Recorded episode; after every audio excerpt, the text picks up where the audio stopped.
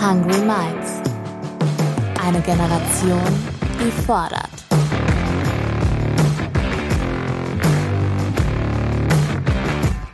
Mit und von Ronja Ebeling.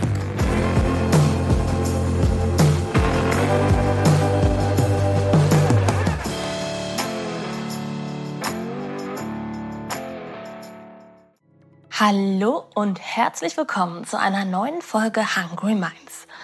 Ein neues Jahr steht vor der Tür und vielleicht habt ihr euch schon eine Liste mit euren Vorsätzen für 2024 geschrieben. Oder eben auch nicht.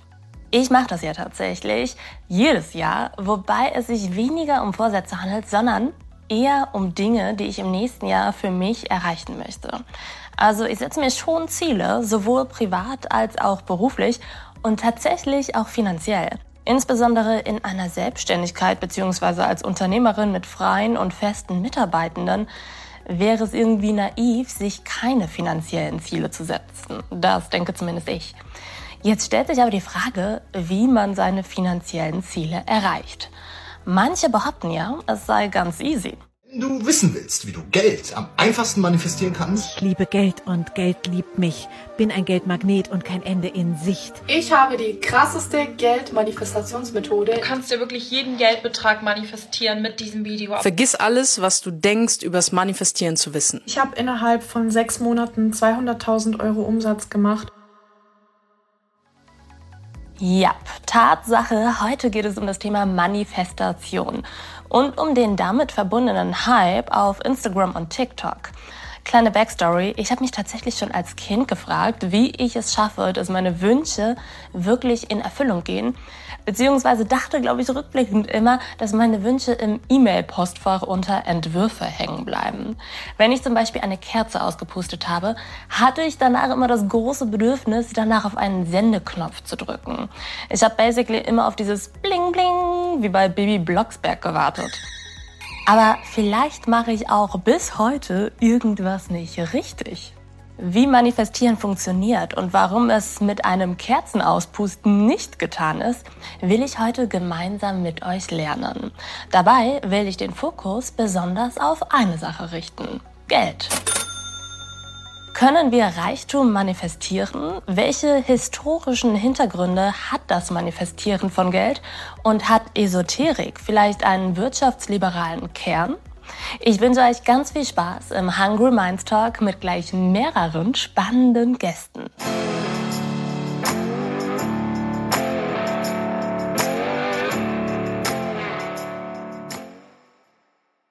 Geld verdienen ist für mich leicht. Ich bin ein Geldmagnet.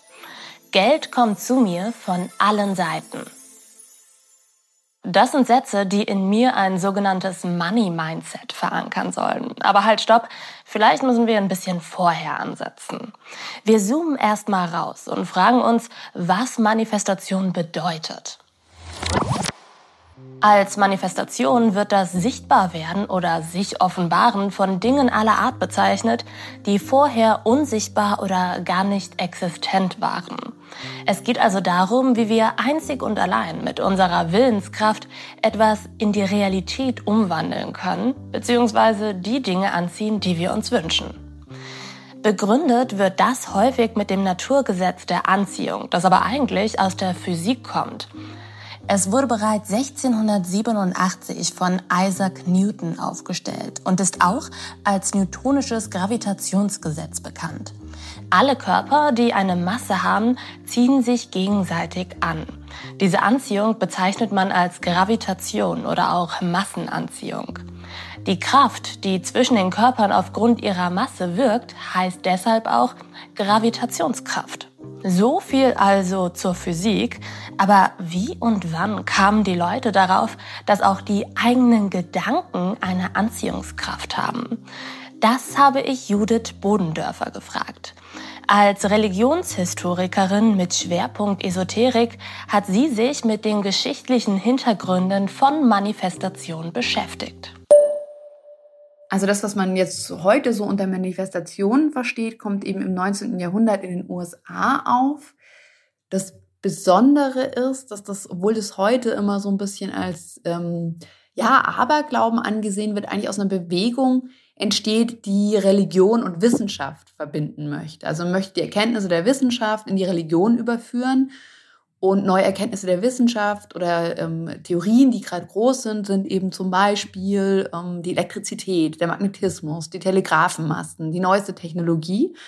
Und man geht eben davon aus, dass Gedanken genauso funktionieren. Also dass man sozusagen Energien aussendet und dass es das eben ist, ähm, was dazu führt, dass man eigentlich ähm, Lebensenergie hat.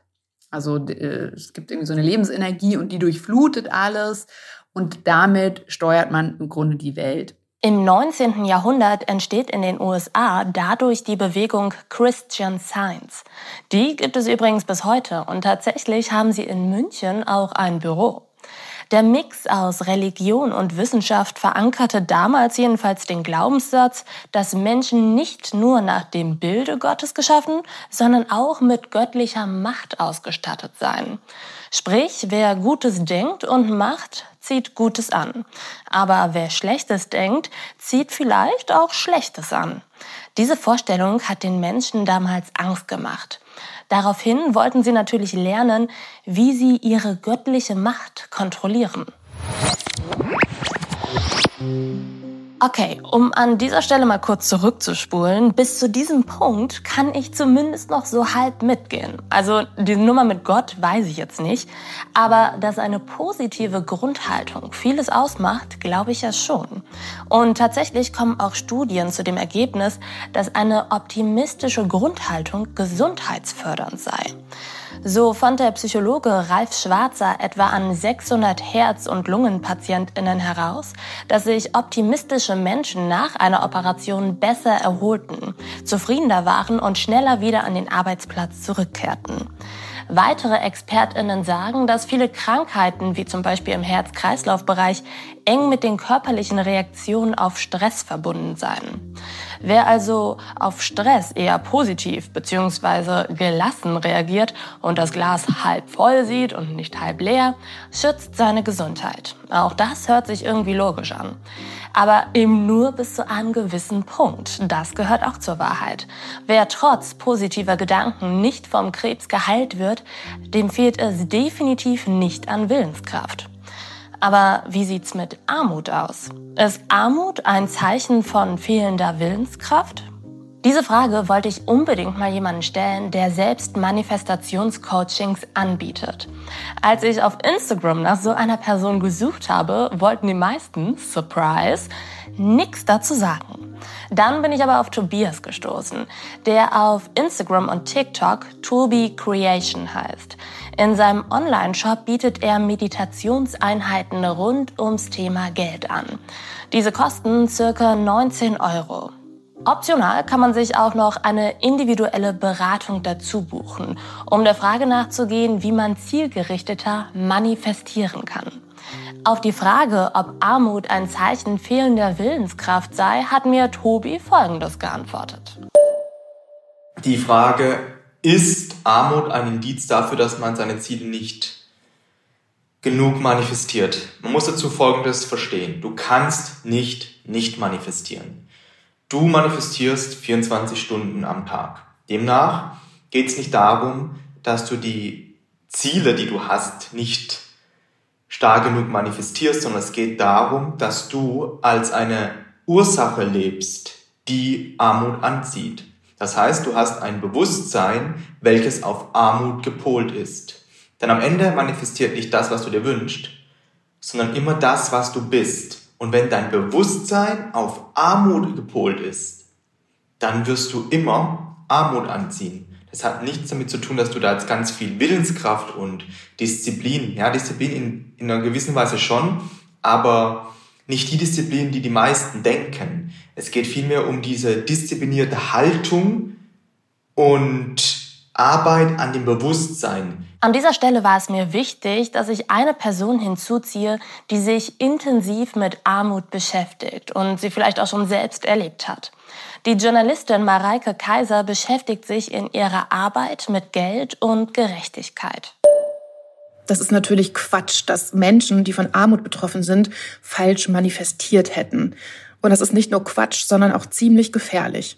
Es macht ein strukturelles Problem zu einem persönlichen. Armut ist aber ein strukturelles Problem und die Ursache ist eine Politik, die nichts gegen Armut tut. Armut hängt davon ab, mit wie viel Privilegien ich zur Welt gekommen bin oder vor allem ohne welche Privilegien ich zur Welt gekommen bin.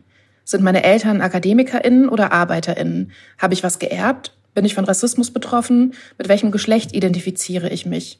Das sind Faktoren, die beeinflussen, mit wie viel Geld wir durchs Leben gehen. Und übrigens gibt es auch viele Menschen, die von Armut betroffen sind, die sehr, sehr viel arbeiten. Dieses Du musst dich nur doll genug anstrengen, das gilt leider nicht für alle. Armut betrifft auch Menschen, die arbeiten, sowohl Care-Arbeit als auch Erwerbsarbeit.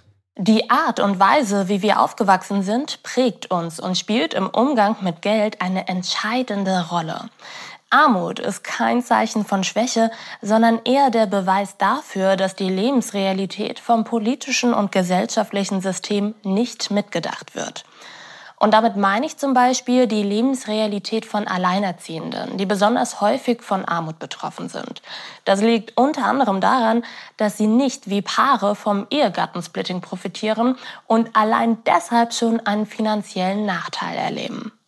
Aber kommen wir jetzt mal zurück zum Manifestieren von Geld. Ist das wirklich ein neues Phänomen?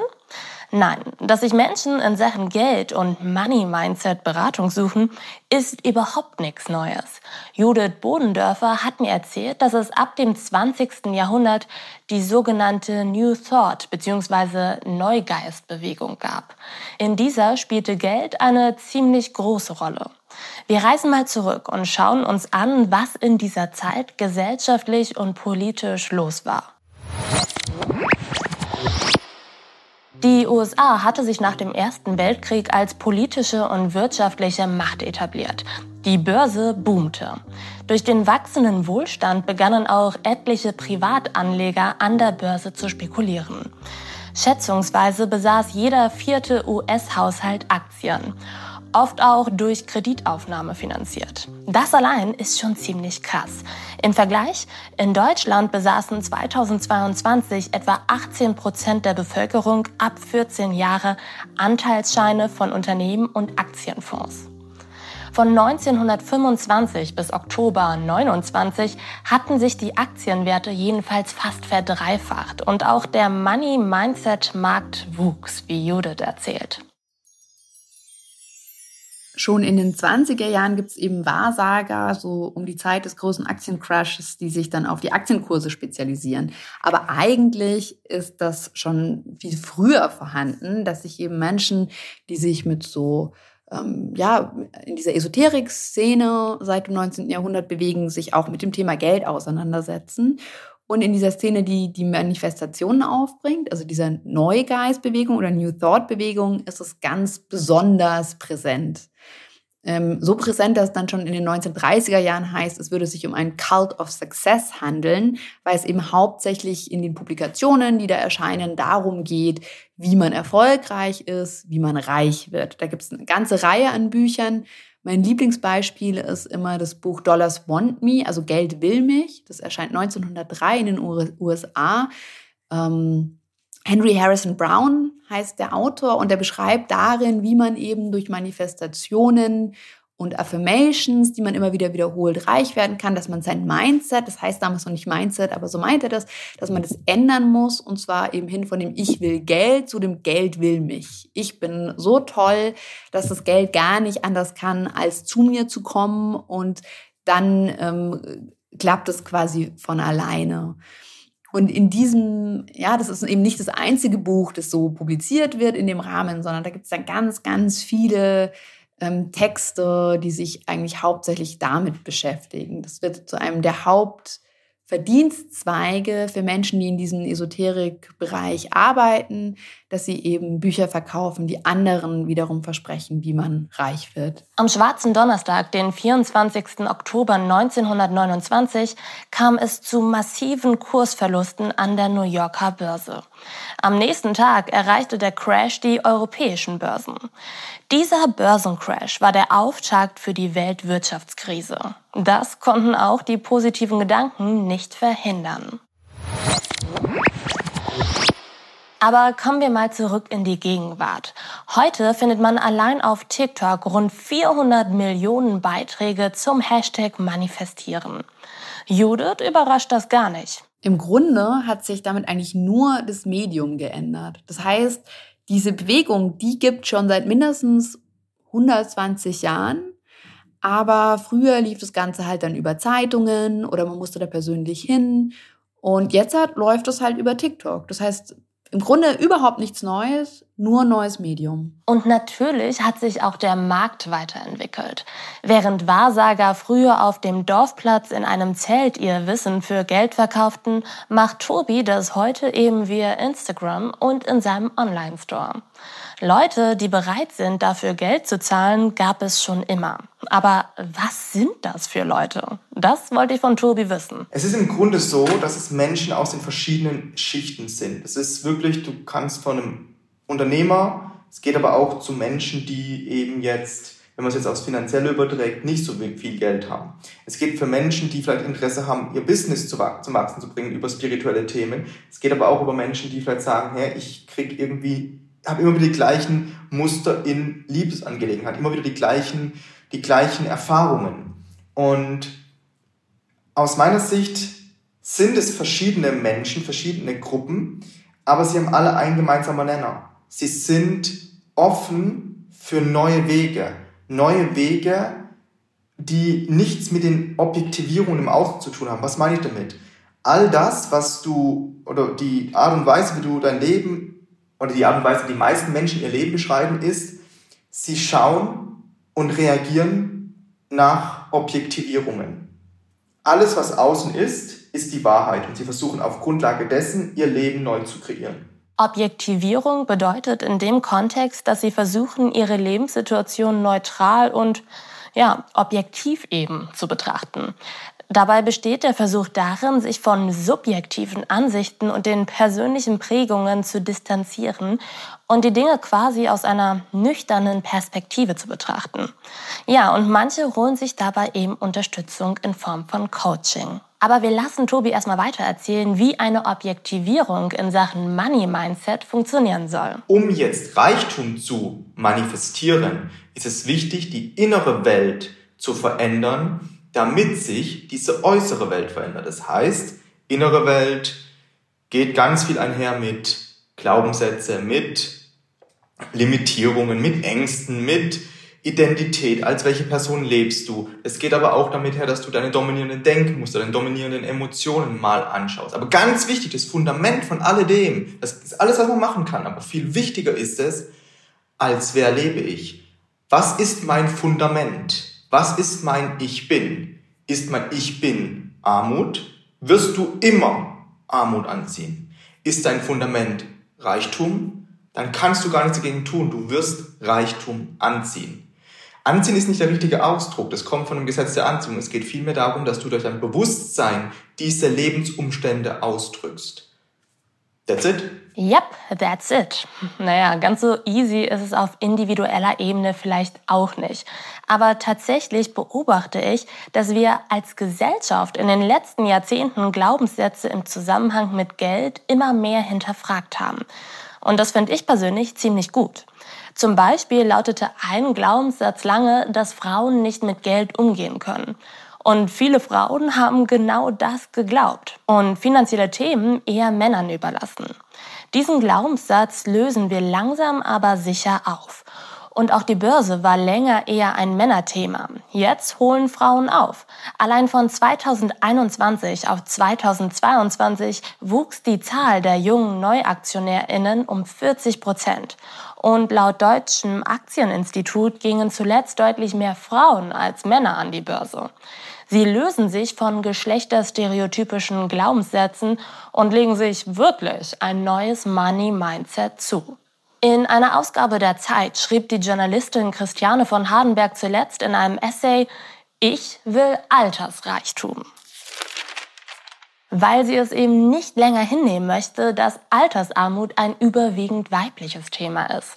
Und ich meine, der Satz, ich will Altersreichtum, hört sich doch eigentlich auch schon fast wie eine Manifestation an, Oder? Tobi sagt, dass Manifestation der Wunsch nach Veränderung sei. Ich glaube, sehr viele Menschen sind in Lebensumständen, die sie nicht so haben möchten. Sei es in Beziehungen, Finanzen oder auch Beziehung zu sich selbst. Und Manifestation ist für viele so ein Weg, den sie vorher noch nicht gesehen haben, mm, um aus diesen Lebensumständen andere Lebensumstände zu kreieren. Wer aber Christiane von Hardenberg kennt, weiß auch, dass sie es keineswegs bei Manifestationen belässt. Sie investiert seit ihrem 14. Lebensjahr an der Börse und entstammt einer Unternehmerfamilie. Interessant ist jedenfalls, dass Tobis Branche in den allgegenwärtigen Krisen und Zeiten der Verunsicherung einen regelrechten Nachfrageboom erfährt. Judith überrascht das gar nicht, denn auch das war schon immer so. Mm, die Frage, wieso kommt es alle paar Jahre wieder auf und wann kommt sowas auf? Ich würde sagen, in Zeiten der Unsicherheit. Also man sieht es im 19. Jahrhundert durch diese neuen wissenschaftlichen Theorien herrscht eine große Verunsicherung darüber, was eigentlich, ähm, wie man funktioniert, was eigentlich eine Krankheit ist, ähm, was so ähm, auch irgendwie so Fragen nach dem Sinn des Lebens. Man hat äh, durch die Evolutionstheorie zum Beispiel auf einmal wahnsinnige Angst vor Erbkrankheiten. Und auf eine Art haben einem diese frühen Ideen so eine Sicherheit gegeben, dass man nämlich eben die Welt mit seinen Gedanken steuern kann. Das bedeutet ja auch ein großes Maß an Möglichkeit, Einfluss zu nehmen auf seine eigenen Umstände. Und ich denke immer, wenn Menschen davor Angst haben, dass sie das nicht mehr können, und das könnte ich mir vorstellen, jetzt auch im Hinblick auf die Corona-Pandemie und so, wo dieses, dieses Gefühl, wirklich sein Leben lenken zu können, ein bisschen verloren gegangen ist, da werden solche Themen dann immer total virulent. Da kommen die dann auf einmal wieder, weil sie einem eben sagen, Du hast es selbst in der Hand und es ist natürlich ungemein tröstlich. Unterm Strich geht es also um Selbstwirksamkeit in Krisenzeiten. Wenn wir Selbstwirksamkeit spüren, stärken wir unsere eigene Resilienz. Selbstwirksamkeit ermächtigt uns. Vielleicht erinnert ihr euch aber noch an das Resilienz-Special, das wir vor einigen Monaten gemacht haben. In diesem Resilienz-Special haben wir im Zusammenhang von Essstörungen darüber gesprochen, wie aus einem Machtgefühl ein Ohnmachtsgefühl werden kann. Und tatsächlich können wir auch beim Thema Money Mindset und Manifestation eine Parallele dazu sehen. Mit Selbstwirksamkeit kommt nämlich auch Selbstverantwortung. Ob Geldmanifestation damit im Grunde einen wirtschaftsliberalen Ansatz hat, habe ich auch Judith gefragt. Inwiefern ähm, hat Esoterik einen wirtschaftsliberalen Kern? Das ist eine ganz interessante Frage. Ich denke, ähm, man kann die so beantworten. Esoterik in einer Zeit, wo man sich loslöst von so einer Religion, zu der man einfach gehört und wo man seinen Platz in der Welt hat und den muss man annehmen, sondern es geht ganz viel um Eigenverantwortung, um die eigenen Möglichkeiten, das eigene Potenzial. Also es, aber es führt natürlich auch zu so einer wahnsinnigen Eigenverantwortung. Das heißt, jeder ist für sein Leben absolut verantwortlich, dafür verantwortlich, wie es ihm dann eben auch finanziell so geht, wie erfolgreich man ist, alle äußeren Umstände liegen nur am eigenen Denken. Vor allem, das ist jetzt vor allem in der Neugeistbewegung eben so, die so diesen ganz starken Fokus auf die Gedanken legt. Und damit ist es, es gibt sozusagen keine systematischen Ungerechtigkeiten, die man mit politischen Mitteln bekämpfen könnte, sondern im Grunde liegt es immer bei einem selbst. Und das ist natürlich dann schwierig, aber für eine wirtschaftsliberale ähm, Wirtschaftsordnung ist es genau das, was da gedacht wird. Wir halten am Ende der Folge also fest. Es ist wichtig, dass wir uns von alten Mustern lösen und, wie Tobi sagt, Dinge auch mal im objektiven Zustand sehen, um dann gezielt etwas verändern zu können. Und dazu gehört eben eine positive Grundeinstellung.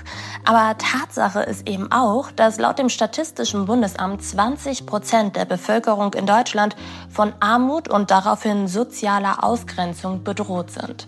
Darunter fallen besonders häufig Familien mit drei oder mehr Kindern oder eben auch Alleinerziehende. Die Hintergründe sind vielschichtig und strukturell. Diese Menschen führen in wirtschaftsliberalen Zeiten keine Selbstermächtigung, sondern eine Ohnmacht. Zu behaupten, dass Menschen in Armut ihren Zustand selbst in der Hand hätten, ist zynisch, wie auch Mareike sagt. In einem reichen Land wie Deutschland ist es eine politische Entscheidung, dass es Armut überhaupt gibt. Aktuell ist in Deutschland jedes fünfte Kind von Armut betroffen. Und ich möchte mal sehen, wie diesen Kindern jemand ins Gesicht sagt, dass sie nicht mit zur Klassenfahrt kommen können, weil sie falsch manifestiert hätten. Ich glaube, das ist ein gutes Schlusswort. An dieser Stelle möchte ich euch nochmal Mareikes Buch empfehlen.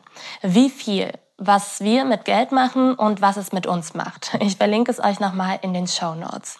Ich hoffe jedenfalls, euch hat diese etwas andere Form der Folgenaufbereitung gefallen. Schreibt mir gerne mal euer Feedback. Und zum Schluss kann ich nur sagen, viel Erfolg für 2024, ihr kleinen Manifestationsmäuse. Bis dann. Stay hungry.